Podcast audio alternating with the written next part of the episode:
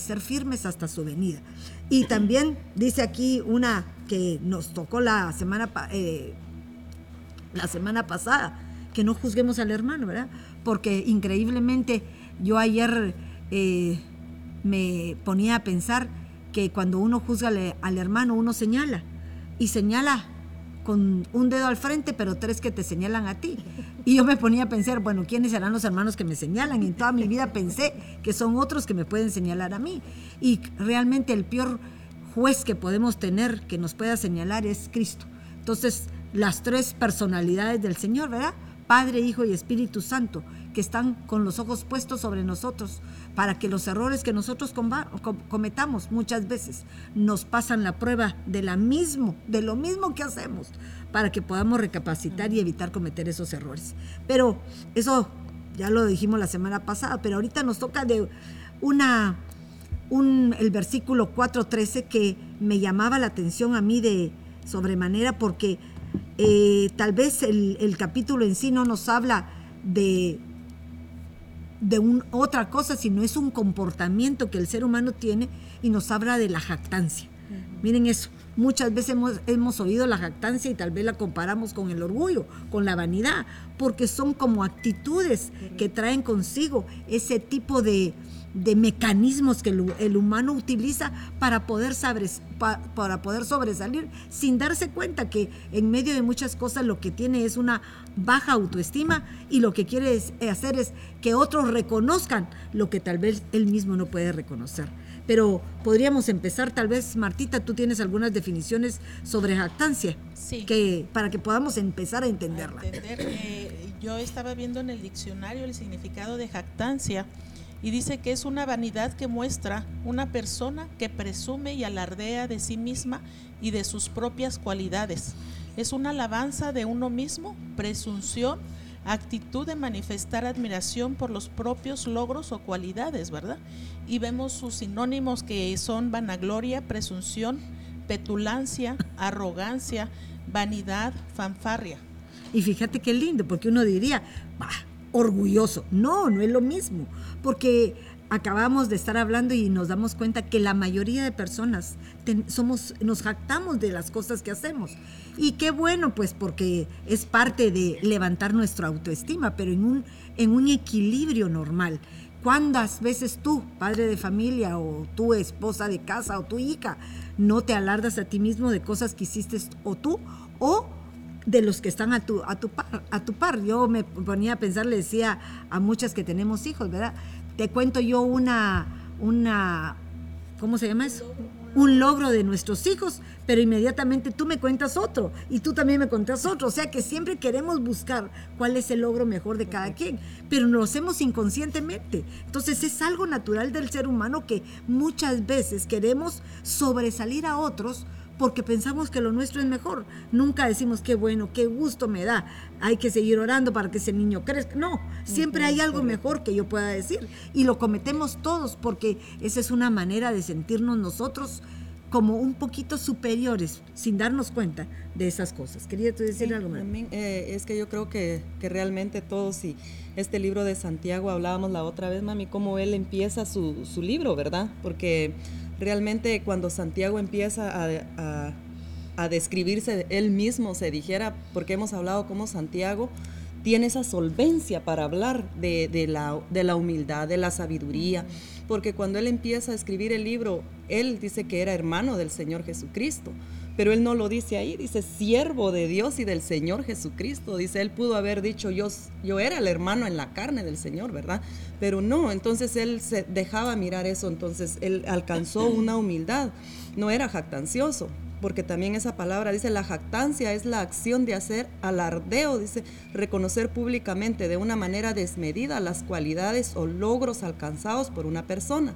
La jactancia es una actitud pecaminosa, ya que aquellos que la practican una actitud de no humildad.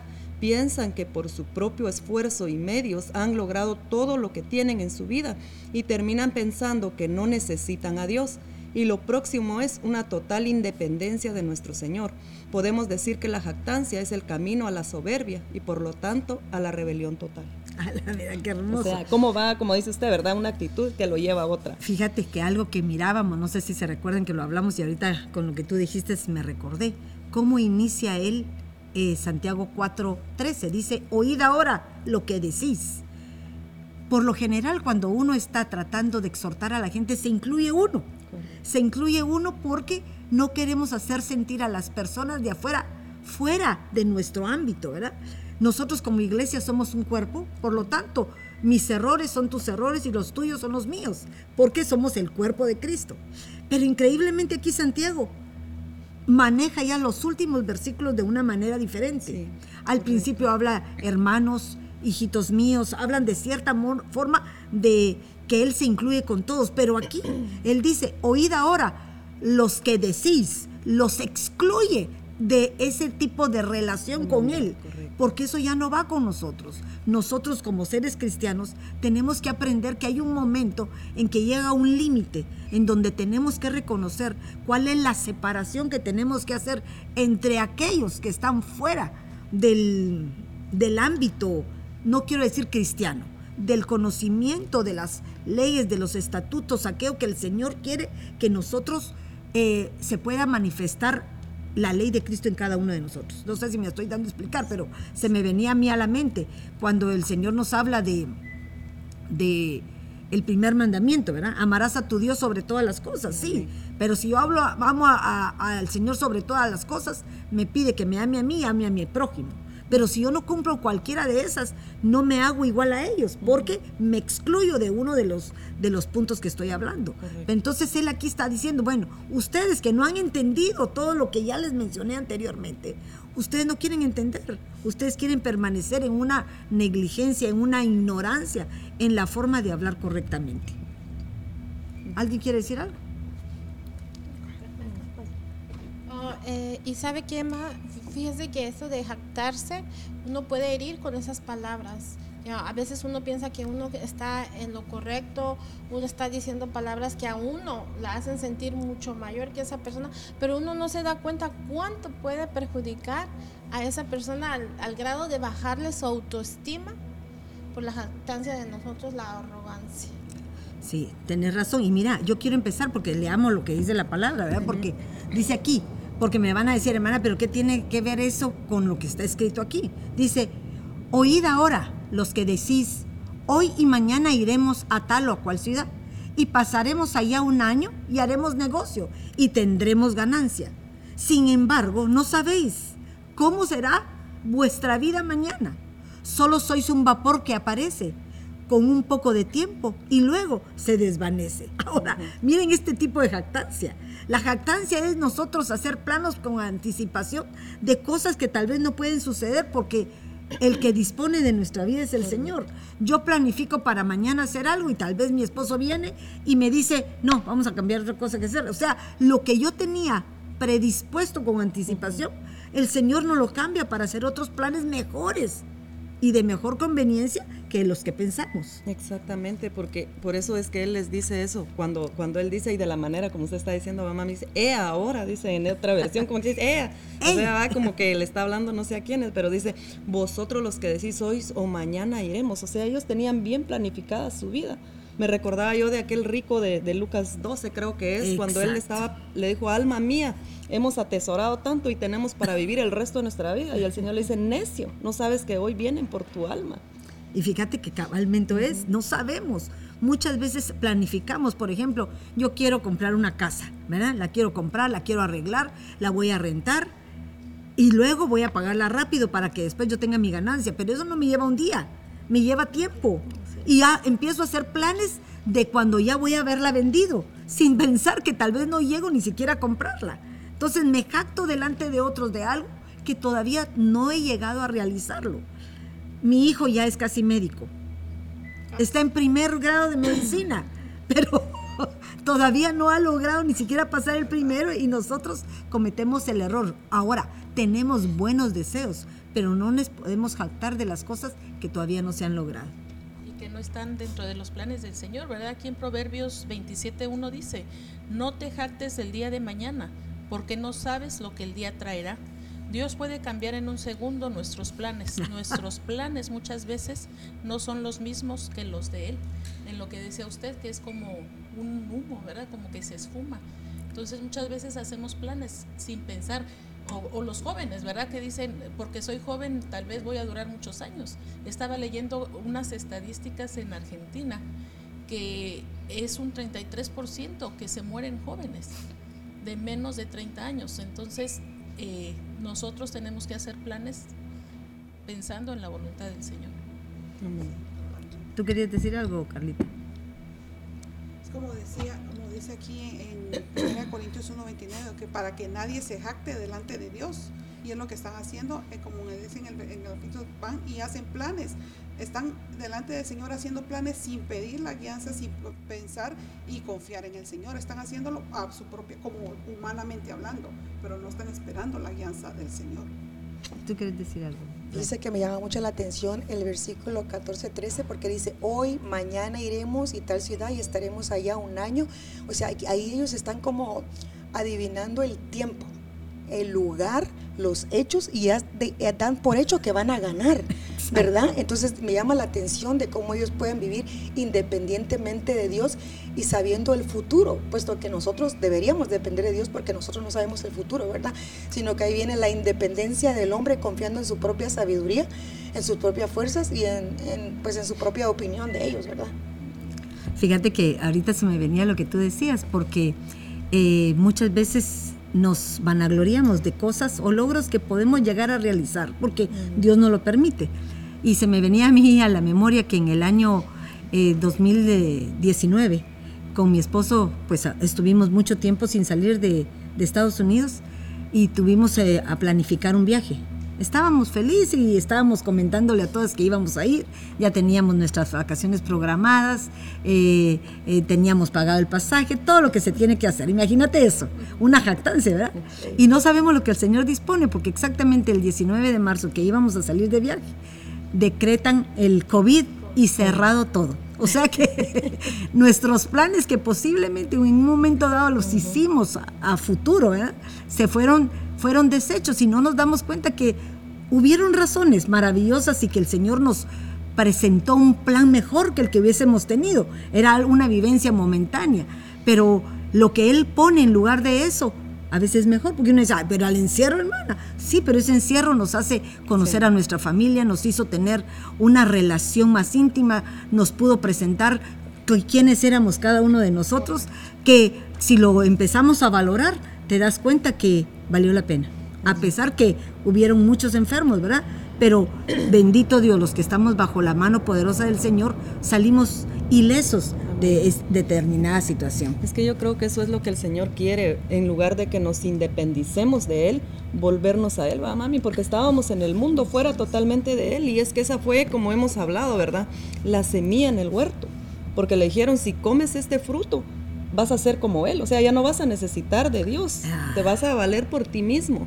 Entonces, si nosotros reconocemos, si es un buen año para hacerlo, ¿verdad? Que, que dependemos totalmente del Señor, que sin Él nosotros realmente no es solo por decirlo, sino que no somos nada absolutamente, que podemos hacer planes, por supuesto que es bueno planificar, porque dice, ¿quién que va a construir una torre no se sienta y planifica? Es bueno, pero ponerlo delante del, del Señor, ¿verdad? Porque tampoco podemos vivir una vida como quien dice, comamos y bebamos que mañana moriremos, sino tener esa humildad de reconocer que el Señor y solamente por medio de Él podemos llegar a tener lo que nosotros deseamos y necesitamos, ¿verdad? Fíjate que se me venía a mí a la mente, ahorita te doy el tiempo, Gladys, se me venía a mí a la mente lo que está en Génesis 11.3, cuando edificaron la torre de Babel, ¿verdad? Miren todo lo que decía, y se dijeron unos otros, vamos, fabriquemos ladrillos, cosámoslos bien y usaremos ladrillos. ¿Qué era lo que su objetivo? Llegar a los cielos. ¿Quién puede llegar a los cielos por una construcción eh, terrenal? Si sabemos que ahorita a un nivel de razonamiento de lo que ya hemos aprendido, ni siquiera podemos conocer nuestra atmósfera, menos vamos a poder llegar a tener una relación con el Señor. Pero miren eh, la, la, la, arrogancia, la jactancia de ellos por el conocimiento que según ellos tenían. Sí, cierto. Fíjese, mami, por lo que habló usted acerca de sus viajes, de que uno planea, pero el Señor tiene. Entonces, Proverbio 16, 9 dice, el corazón del hombre traza su rumbo, pero sus pasos los dirige el Señor. Y yo pienso de que el Señor, obviamente, usted planeó, pero el Señor lo cambió porque a lo mejor Él previno algo que sucediera. Totalmente. Porque en esos momentos todos nos enfermábamos. Fuimos a, a Guatemala nosotros y yo vine con el COVID. Entonces, tal vez el Señor planea, los, los- hace, traza los planes para nosotros, ¿verdad? Para prevenir algo en nosotros y cuidarnos de cierta manera, ¿verdad? Pienso yo. Sí, y fíjate que qué lindo, porque Santiago 4, el siguiente, ¿cuál es el 12? El, el 12 es, ¿verdad? 4, 13. 4 13. 14, mami. No, no, no, el, eh, quiero el, el 13, el anterior. Dice, 13 dice, no, no, no, 14. Pero miren lo que dice, sin embargo, no sabéis cómo será vuestro día mañana, vuestra vida mañana. Solo sois un vapor que aparece. Por favor, oigan bien esto. Solo sois un vapor. El vapor es algo que se esfuma con rapidez que con un poco de tiempo y luego se desvanece. Muchas veces nosotros cocinamos y algún tipo de comida nos provoca que haya humo, pero si la sacudimos, airamos todo, eso se acaba. Entonces, muchas veces nuestra forma de actuar son cosas pasajeras que las queremos utilizar, pero sin cimentarlas como el Señor quiere hacer en nuestras vidas. ¿Tú tenías algo que decir de eso, Carlita? En Proverbios 25, 14, que de- compartía el otro día, como nubes y vientos sin lluvia, así es el hombre que se jacta falsamente de sus dones. Y usted me explicaba, me daba a entender cómo era que, que la lluvia, pues se sube la, la, la, la atmósfera a las nubes, pero no tienen agua, o sea, so- se vaporiza. Sí. Y entonces, hay falta- faltamente así, que la lluvia, los vientos hacen bulla, la lluvia cae, hace bulla y todo, hace ruido. Y así es, es falso. La jactancia, hacen solo bulla, pero no hacen nada. Así es exactamente la, la jactancia, ¿verdad? Porque muchas veces dice, hablan de más, hasta, le, hasta se, se- ahí sí sale más la palabra jactancia, porque se hablan hasta de más, tal vez es, ay, sí, Se se, ganó un diploma, sí. un diploma, pero no, ay, no, dice, se ganó tres, en vez de decir solo uno, ¿ah? entonces es- ahí se enaltece aún más. Y fíjate que qué lindo porque nos habla de eso. Acordémonos que yo le comentaba a la Carlita que muchas veces nosotros creemos porque estamos en la iglesia, porque el Señor nos usa, porque el Señor nos ha dado dones en las cuales los ponemos al servicio de su casa, ¿verdad? De su pueblo, de su iglesia. No es algo personal. Y lo vemos principalmente en Santiago, porque Santiago no dice aquí, yo les digo esto porque yo soy, yo fui hermano de, de Jesús y yo vi su recorrido y él hizo milagro. O sea, él no necesita trasladar el conocimiento de otros para poder dar a entender lo que él mismo pudo entender por obra. ¿Tú querías decir algo, Martita? Eh, sí, es que veía este versículo también, dice que el mundo pasa y sus deseos, pero el que hace la voluntad de Dios permanece para siempre. Entonces muchas veces actuamos sin pedir verdaderamente esa alianza del Señor, ¿verdad? Que queremos hacer las cosas por nuestras propias fuerzas. Y hablaban ustedes de, de la pandemia, tantos planes que teníamos. En el caso mío, por ejemplo, mi hija se graduaba y teníamos tantos sueños con esa graduación y no se fue, no, no, no se logró. No se realizó. Pero realmente seguimos aquí permaneciendo, a pesar de la prueba que, que pasó, seguimos. Y mira, pero son las pruebas nos cambian de dimensión, ¿verdad? Porque uno diría, tú querías celebrar el, el- el- la graduación de tu hijo, yo tal vez quería salir por primera vez de, de- este país, situaciones que a veces son los anhelos del alma, ¿verdad? De nuestras emociones, sin darnos cuenta que lo que el Señor está haciendo en nosotros es logrando que alcancemos esa estatura que realmente va a prevalecer en nosotros. Hay, hay unos versículos que a mí me encantan, no los tengo aquí en mi mente, en el número, pero que dice la hierba, ¿verdad? La hierba florece, las flores, los campos dan lindas flores, pero tarde o temprano, ¿qué sucede? Se marchita. Se marchitan. O sea, muchas veces nuestros anhelos son un- un- únicamente humanos. Cosas como lo que tenemos ahorita cada una de nosotras que nos sentimos bellas y jóvenes. Aunque sabemos que el día de mañana todo esto es ficticio.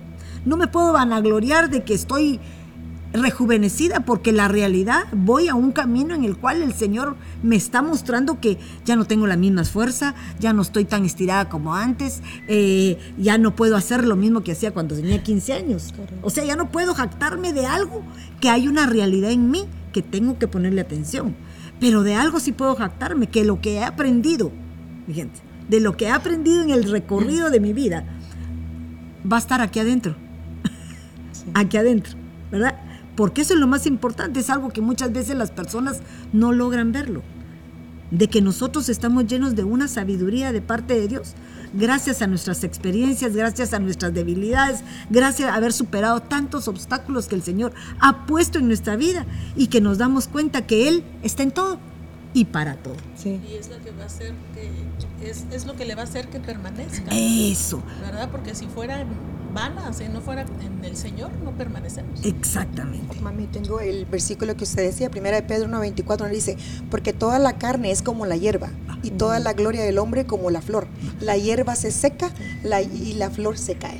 Y mira qué lindo, Qué mira, lindo, porque dice verdad. la gloria. La gloria quiere decir que yo me vanaglorio. Y la jactancia es una vanagloria de lo que yo he hecho. ¿De qué te sirvió, por ejemplo, yo les voy a preguntar algo, ¿de qué te sirvió estudiar universidad, ser doctora, si cuando ya te das cuenta, eso no te es lo suficiente para poder tener hijos de bendición? Correcto. Quisieras no trabajar, quisieras eh, dedicarte a ellos, quisieras haber evitado muchas cosas que ahora tenés que lidiar con los problemas que en un momento dado no nos damos cuenta. ¿Tú querías decir algo? Sí, eh, es como dice Salomón, dice que él, él dice, habla maravillosamente del corazón de su Salomón, era un hombre que caminaba en sabiduría cuando escribió estos proverbios, pero sin embargo en algún momento de su vida comenzó a alejarse de Dios, cediendo a su deseo de casarse con muchas y todo eso lo que lo trajo a, a tra- a idolatría, algo que lo llevó a la perdición después de tanta sabiduría que él tenía, no supo discernir eso El tiempo. el tiempo. Entonces el problema yo pienso que no es planear, el problema es cómo, cómo, como dice, el futuro, porque nosotros no tenemos en las manos, no somos dueños de las consecuencias, o sea, del resultado que va a tener lo que nosotros planeamos. O sea, podemos planear, pero el resultado está fuera de nuestras manos. Qué lindo. Sí, y es que en realidad, mami, yo pienso que como Santiago está hablando específicamente de la lengua, De la porque si miramos ahí, ¿verdad? La sabiduría se demuestra por nuestro hablar, como lo hemos estudiado, ¿verdad? Entonces, cuando dice en el 4.15, no sé si voy muy adelante Vamos bien, alguien más, porque dice, más bien deberías decir, o sea, como quien dice, aprendan a hablar. Porque, Exactamente. y nosotros podemos decir, no, pero si yo puedo hablar, porque cuando nosotros decimos, eh, ese otro verso que leía la hermana Martita que dice que... que pa- las pasiones y todo eso que pasa, pero el que hace la voluntad de Dios permanece para siempre. Es lindo. Y nosotros decimos, ah, si es la voluntad de Dios voy a hacer esto, pero ¿será que en realidad lo estamos diciendo desde el corazón? Que si es la vo- voluntad del Señor yo voy a ir mañana allá, porque yo de verdad quiero ir allá. Y voy a poner eso en humildad y le voy a decir, Señor, si es tu voluntad. Por eso dice, más bien deberías de decir, como quien dice, aprendan a hablar realmente como se debe, ¿verdad? Fíjate que tenemos mucho eso de decir, ¿verdad? Ah, voy a ir, sí, primero Dios, pero lo decimos sin pensarlo, sí, sin decir, vas a ir mañana, sí, primero Dios, pero no decimos realmente, bueno, si es la voluntad del Señor, ahí voy a estar. Ya es Exactamente. como un dicho que sale solo por hablarlo y decirlo. Y fíjate que uno quiere decir esas cosas por quedar bien con las demás personas. Porque a ti te dicen, mira, mañana a las 8, perfecto, a las 8. O sea, querés ser puntual, querés cumplir con tu promesa, querés llegar a tu trabajo a la hora, pero no sabemos realmente qué va a pasar desde el momento en que deci- tomas una decisión hasta donde tenés que cumplirla. Pueden pasar muchas circunstancias que están fuera de tu control, pero definitivamente cuando uno ya razona lo que el Señor puede hacer en uno, ¿verdad? No, no, deberíamos decir que no nos jactemos de esas cosas, más bien decir si el Señor quiere, pero cuando uno habla si el Señor quiere, muchas veces no estamos ni siquiera de acuerdo con lo que el Señor decida para tu vida. Nos manda una enfermedad, nos jactamos, ¿y por qué, Señor? Si soy tu hijo. ¿Por qué me mandas esto que no me merezco? Bueno, pues hay algún área en tu vida que necesitas corregir y por eso es necesario que seamos probados. Sí, en Primera de Corintios 4:19 dice Pablo, pero, pero iré a vosotros pronto si el Señor quiere, y conoceré no las palabras de los arrogantes, sino su poder. O sea, hasta él mismo dice, si el Señor quiere. Si el Señor quiere. O sea, fíjate que no tenemos dar que cuenta que no, son, no somos nosotros nada sin Él. Porque si no, si nos volvemos arrogantes, que gracias a Dios, hasta donde hemos llegado, es la capacidad que el Señor nos ha dado de poder eh, permanecer en sus caminos por la gracia de Dios, no por otra cosa. Amén. Quisiera leer, mami, lo de Lucas 12:15 porque yo creo que sí está lindo. Dice, y les dijo, estad atentos y guardaos de toda forma de avaricia, porque aun cuando alguien tenga abundancia, su vida no consiste en sus bienes, dice. También le refirió una parábola diciendo, la tierra de cierto hombre rico había producido mucho y pensaba dentro de sí, dentro de sí, no lo dijo, diciendo, ¿qué haré ya que tengo dónde dice, ¿qué haré ya que no tengo dónde almacenar mis cosechas? Entonces dijo, esto haré, derribaré mis graneros y edificaré otros más grandes, y ahí almacenaré todo mi grano y mis bienes. Y diría a mi alma, alma, tienes muchos bienes depositados para muchos años, descansa, come, bebe, diviértete. Pero Dios le dijo, necio, esta misma noche te reclaman el alma, y ahora, ¿para quién será lo que has provisto? Así es el que acumula tesoro para sí y no es rico para con Dios. Pero me llama la atención que todas estas situaciones, mami, son problemas del alma. ¿Verdad? Porque dijo dentro de sí y le habló a su alma. Él no le estaba dando una administración como el rey David le decía, alma mía, no olvides, ¿verdad? Los beneficios del Señor. O sea, eso es lo que nosotros tenemos que hacer constantemente, ¿verdad? Recordarnos. Y yo creo que eso es algo importante, porque fíjate que a veces nos preocupamos por saciar esas pasiones, esos deseos del cuerpo, porque es el cuerpo el que nos domina. En lugar de que nosotros lo dominemos a Él, Él nos domina.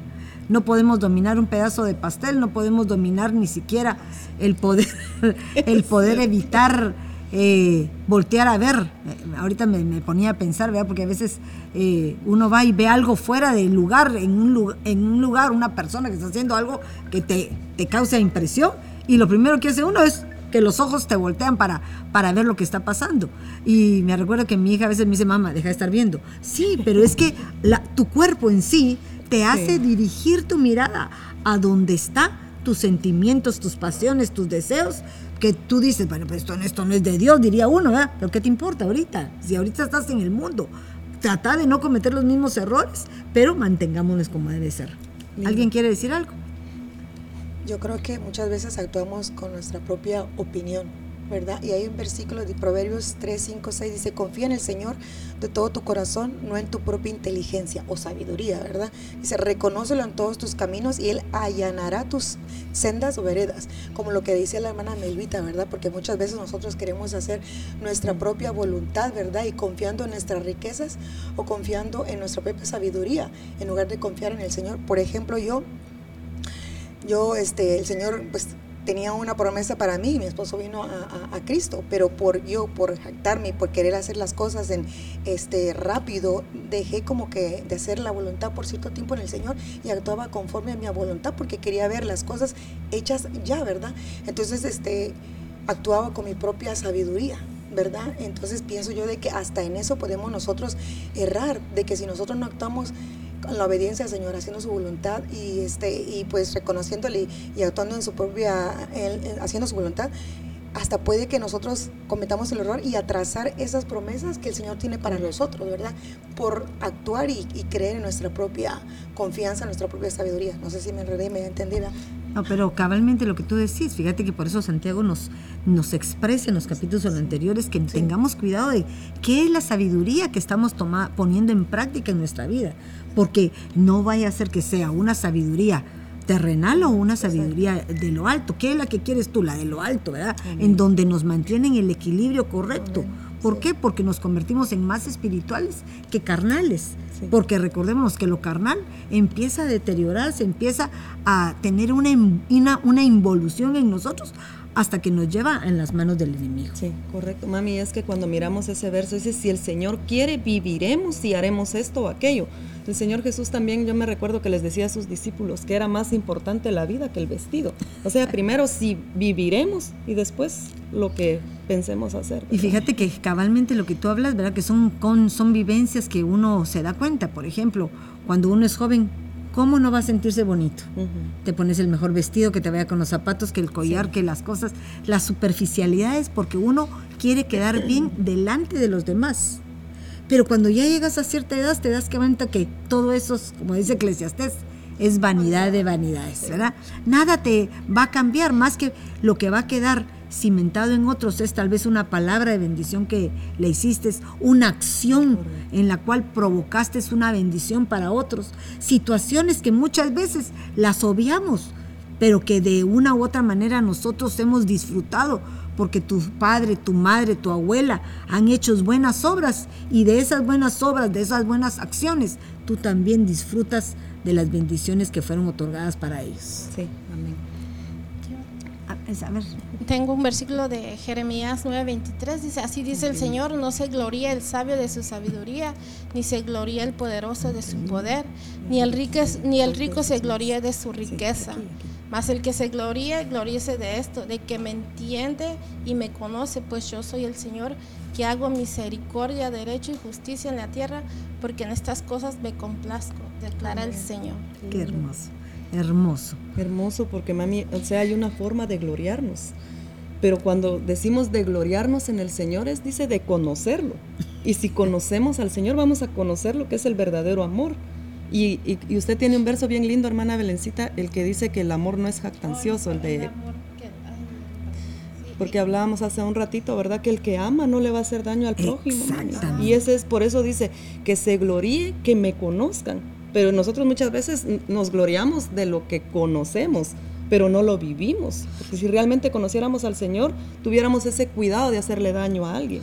Fíjate que tan hermoso porque el Señor nos habla en su mandamiento, en su primer mandamiento, que lo amamos a Él sobre todas las cosas.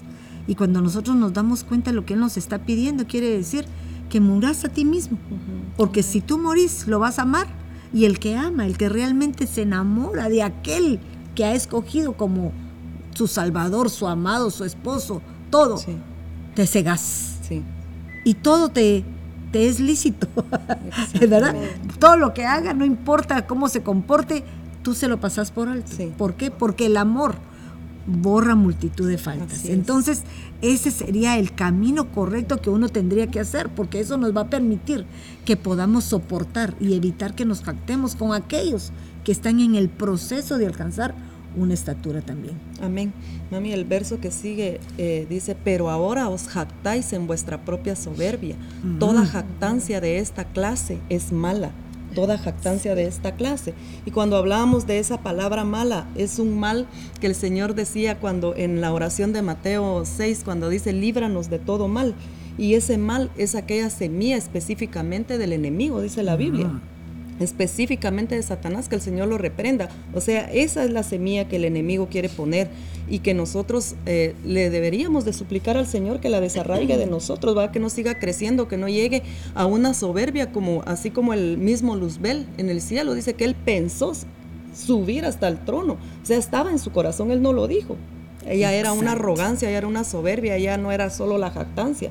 Entonces hay que cuidarnos de eso. Y fíjate que, ay, perdón Martita. No, no, es que veía yo, eh, ahorita que decía Melvita eso, me recordaba de Nabucodonosor, cuando él eh, dice, mira qué grande es Babilonia, yo con mi gran poder la edifiqué como capital de mi reino, para dejar muestras de mi grandeza, ¿verdad? Y se estaba jactando, pero me recuerdo más adelante, si seguimos leyendo, ni siquiera el Señor lo dejó terminar, cuando ya vino... Sí lo convirtió en mal. Y es que ese es un ejemplo bien claro, y perdón, mami, solo, solo quiero leer otro poquito. Decía, aún estaba la palabra en la boca del rey cuando una voz dijo del cielo, dice, Rey Nabucodonosor, a ti se te declara, el reino te ha sido quitado, y serás echado de entre los hombres, y tu morada estará con las bestias del campo.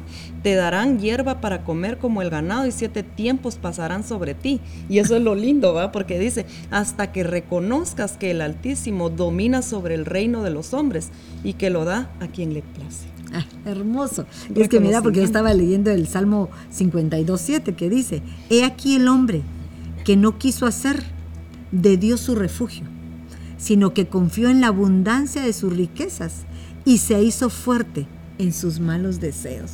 O sea, son los malos deseos. Este hombre que en un momento dado el Señor lo bendijo, pero creyó que él había sido el que había sido el, el, de por su propia fuerza. ¿Y cuántos de nosotros, por ejemplo, rendimos la mano con una palabra de bendición a algún hermano nuestro? Le damos una palabra que ya está escrita, se la damos como parte para edificación del pueblo y creemos que somos nosotros lo que estamos haciendo la obra en ellos, sin darnos cuenta que el que hizo la obra es Cristo Jesús. Amén. Apoyando lo que dijo la hermana Martita, porque ya puesto yo también a Nabucodonosor, ¿verdad? En Jeremías 17:5 dice, maldito aquel que confía en los hombres y se apoya en su propia fuerza humana y aparta su corazón del Señor. Será como Sárzara en el desierto, que no se dará cuenta cuando llegue el bien. Morará en el desierto y en tierras de sal donde nadie habitará. O sea, una desolación, ¿verdad? Y lo que vino, como dijo ella, ¿verdad? Después, rapidito vino y entonces empezó la, la, juicio de Dios, ¿verdad? Rapidito, inmediatamente, de que empezó él a, como se dice, a vanagloriarse, a hablar de toda su riqueza y de su propia fuerza. Entonces nosotros tenemos que tener cuidado, ¿verdad? Y fíjate que me encantaba porque miraba aquí, si vuestra jactancia no es buena, no sabéis que un poco de levadura fermenta toda la masa. Y entonces eh, eh, la, levadura nos habla del pecado. Y fue uno de los grandes males o el mal que llevó a la destrucción total de un pueblo de Israel, ¿verdad? Por jactarse y sin darse cuenta que quien lo sacó del lodo cenagoso, quien la limpió, quien la, la hizo grande, quien la adornó, fue el mismo Señor. Sí, cierto. En el Salmo 49, 12 dice, más el hombre en su vanagloria no permanecerá, es como las bestias que perecen. Este es el camino de los insensatos y de los que después de ellos aprueban sus palabras. O sea, todavía no solo el que se jacta, sino aquel que aprueba las palabras. Dice, el hombre en su vanagloria, dice, pero sin entendimiento, es como las bestias que perecen. O sea, cómo el Señor mira esto, ¿verdad? Y es que es tan peligroso realmente. Y yo creo que es un, es un buen tiempo, como lo volvemos a decir, de reconocer que necesitamos, porque en, en, Mateo 11 dice, aprende de mí que soy manso y humilde de corazón. Y entonces ahí vamos a hallar descanso, pero se, se, se aprende a la humildad. Madre, siguiendo con el verso 16 que leíamos, que dice en la versión oso, dice, más ahora gloriarse en vuestras soberbias. Toda gloria semejante es mala. Yo veía en el G1212 que dice que vanagloria es un falso orgullo. Pues dice, porque la gente se enorgullece, pero es un falso orgullo, es una vanagloria de, de vida, pero es falso. Porque eh, no viene del Señor. Porque no tiene fundamento. No tiene fundamento, porque dice vanagloria de vida, pero es un, algo que no tiene fundamento, que es falso, que no viene del Señor. Porque todo, porque muchas veces hay un orgullo que, como dice, un buen orgullo, como dice, va, pero este es falso porque no viene, no, no desciende de las cosas del Señor. Amén.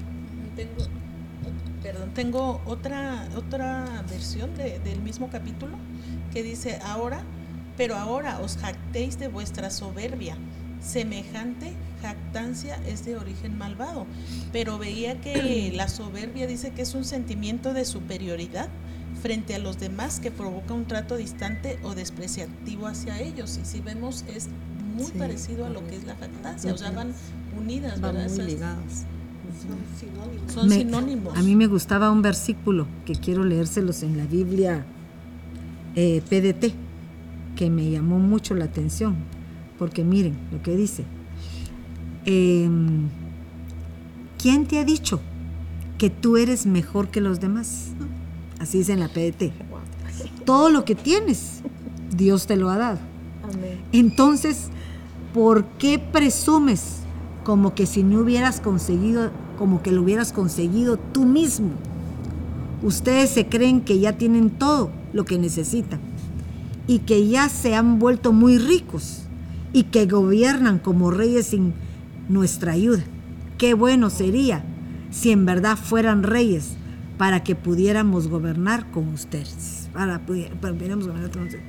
Pues me parece que a nosotros los apóstoles Dios nos ha dado el último lugar, como que si estuviéramos condenados a morir frente a todos. Qué fuerte, ¿verdad?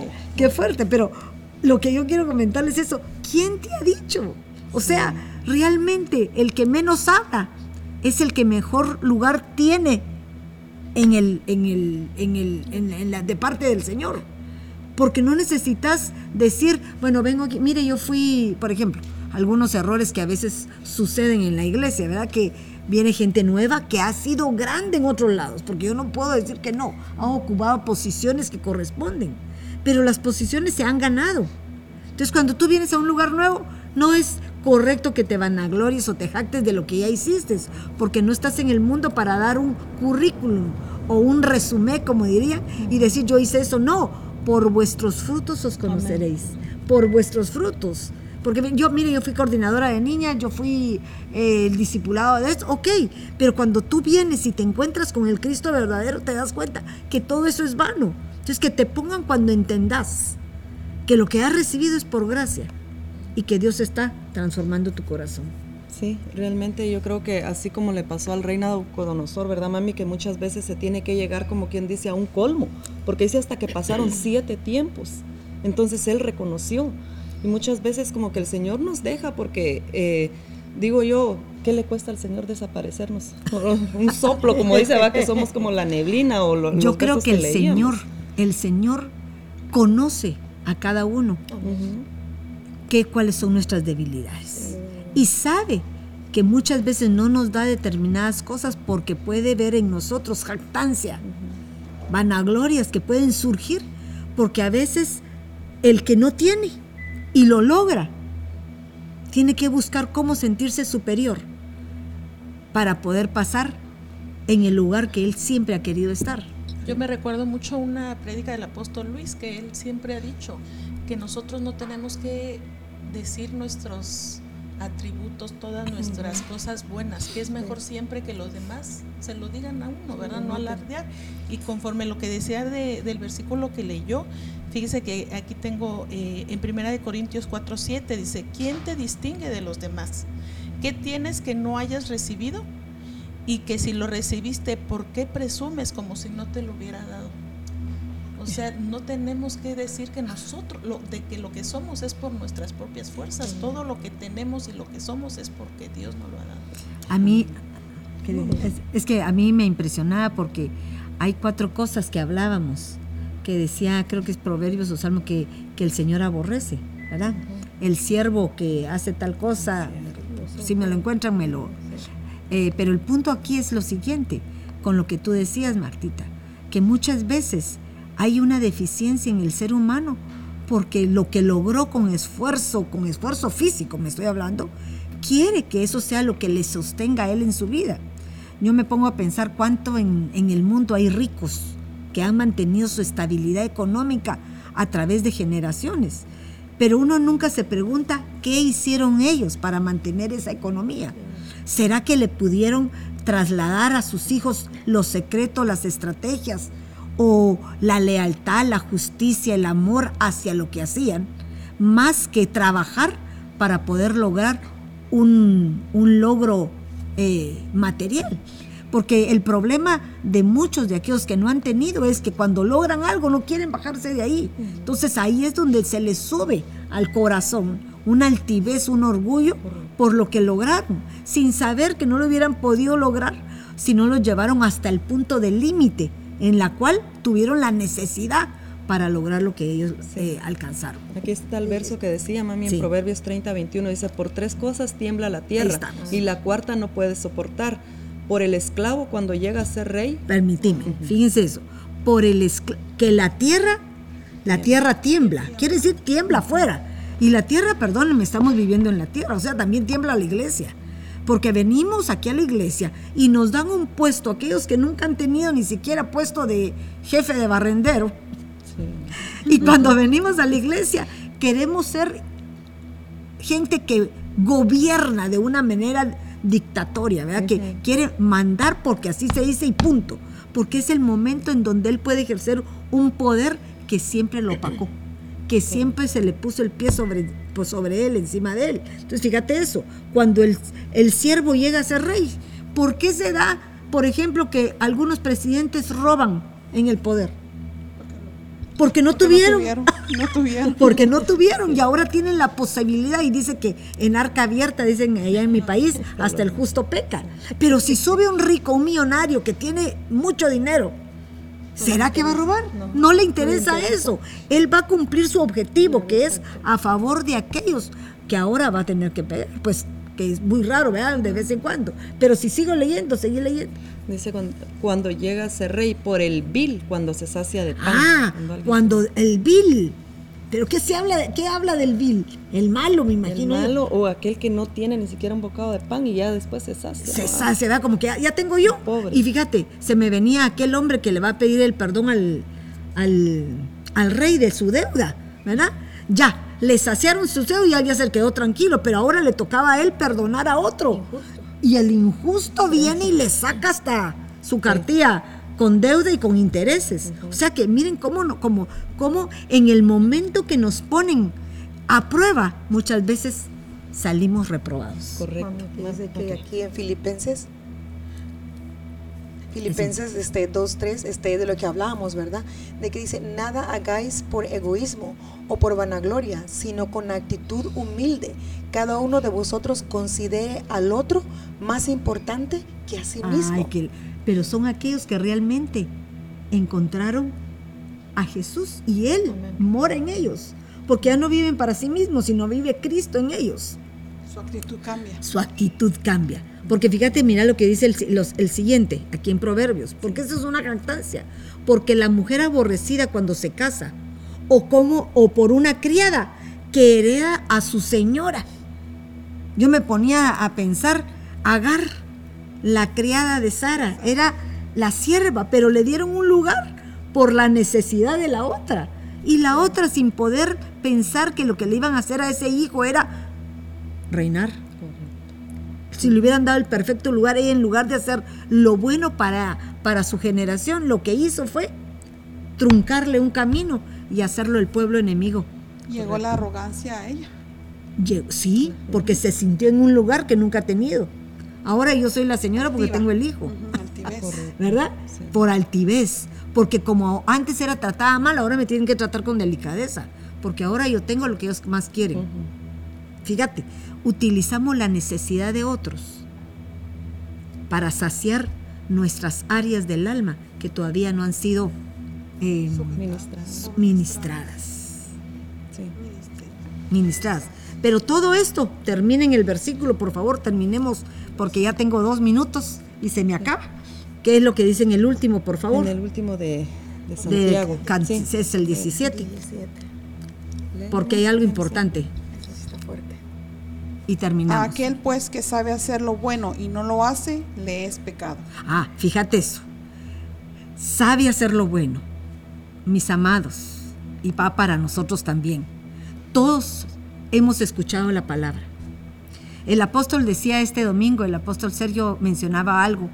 ¿Qué tenemos nosotros de diferencia con aquel pueblo de Israel que creyó sin tener una Biblia de papel?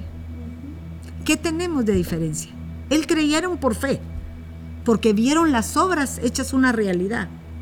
Pero nosotros tenemos lo escrito, a veces no creemos, a veces no podemos poner por obra lo que el Señor quiere que lo pongamos para dar testimonio de lo que Él ha hecho en cada uno de nosotros. Porque eso es lo que Él espera, que tú actúes como Él, no que los demás actúen para que tú te vanaglories.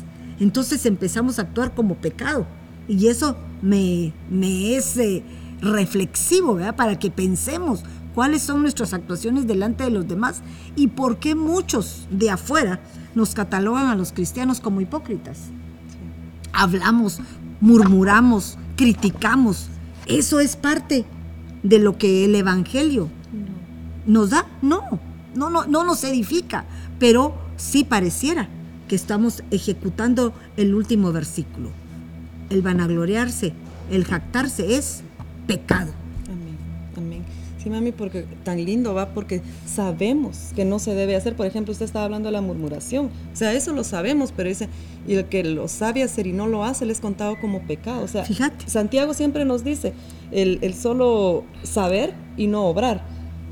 Tenemos Exacto. que llegar a las a lograr. Entonces, una exhortación para todos, ¿verdad? Porque todos fallamos. Nadie es perfecto, perdonen hermanos. Nadie. Todos cometemos errores. Muchas veces pecamos en palabra y omisión, dirían en algún momento. Pero tenemos que ser cuidadosos porque a veces sin darnos cuenta juzgamos al pecador y no nos damos cuenta que somos peores que el pecador. Que Dios me los bendiga, que tengan muy feliz tarde y los esperamos el próximo lunes para seguir siendo edificados por la palabra del Señor. Bendiciones.